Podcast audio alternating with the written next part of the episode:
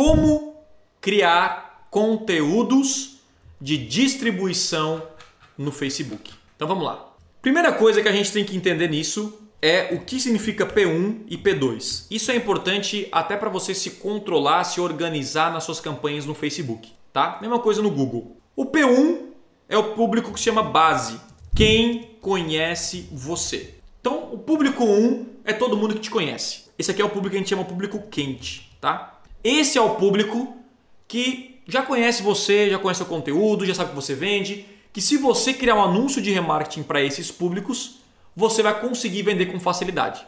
Agora, o público frio, que é o público P2, a gente chama de público.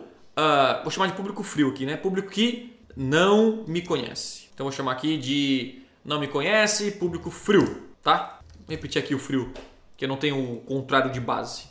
Aí, fechou. Ficou claro agora.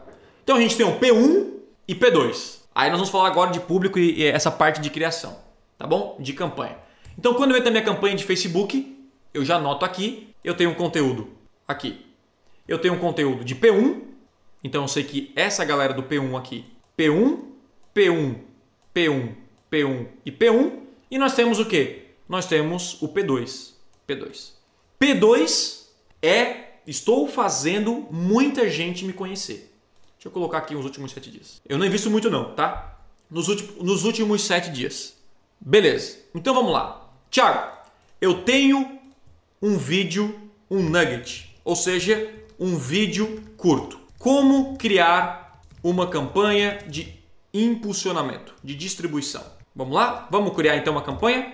Então vamos supor que você tem um vídeo aí, você criou um vídeo de dois minutos falando sobre algum tema, você gerou valor. Você vai criar agora uma campanha do que? De visualização. E aqui eu tenho chamado ó, público P2 Nugget, certo? Então como é que você faz isso no Facebook?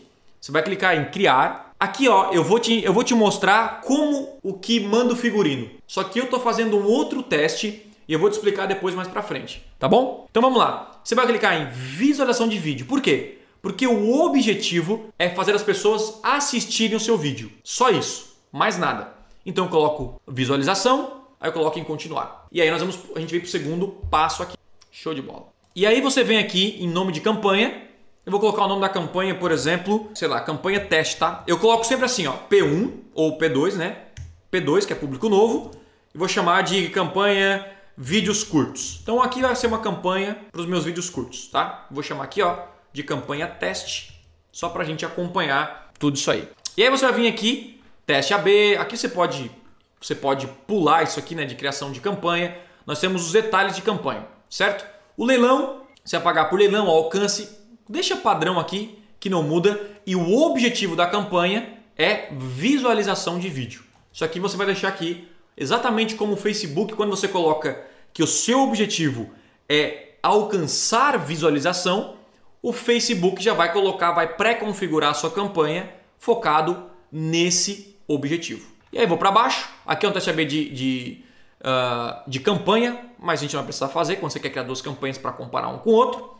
E aqui vou colocar a otimização em grupo de anúncio, que é o que eu gosto de ter mais controle. Eu coloco em salvar e aí nós vamos agora para a criação de conjunto de anúncio. Então nós criamos a campanha, depois de campanha criamos o conjunto de anúncio e por último o anúncio. Então uma estrutura de campanha no Facebook funciona da mesma maneira do que no Google. Nós temos o nível de campanha e o nível dos conjuntos de anúncio. Embaixo de cada conjunto de anúncio nós temos os anúncios. Simples assim. Então, cada, cada público aqui, você pode fazer diferente, cada segmentação pode ver anúncios diferentes. Vamos supor, ah, eu tenho aqui um público masculino. Você pode mostrar anúncios específicos para o público masculino, públicos feminino, né? A linguagem, você pode mudar algumas coisas que se identifica mais com o público feminino e assim por diante.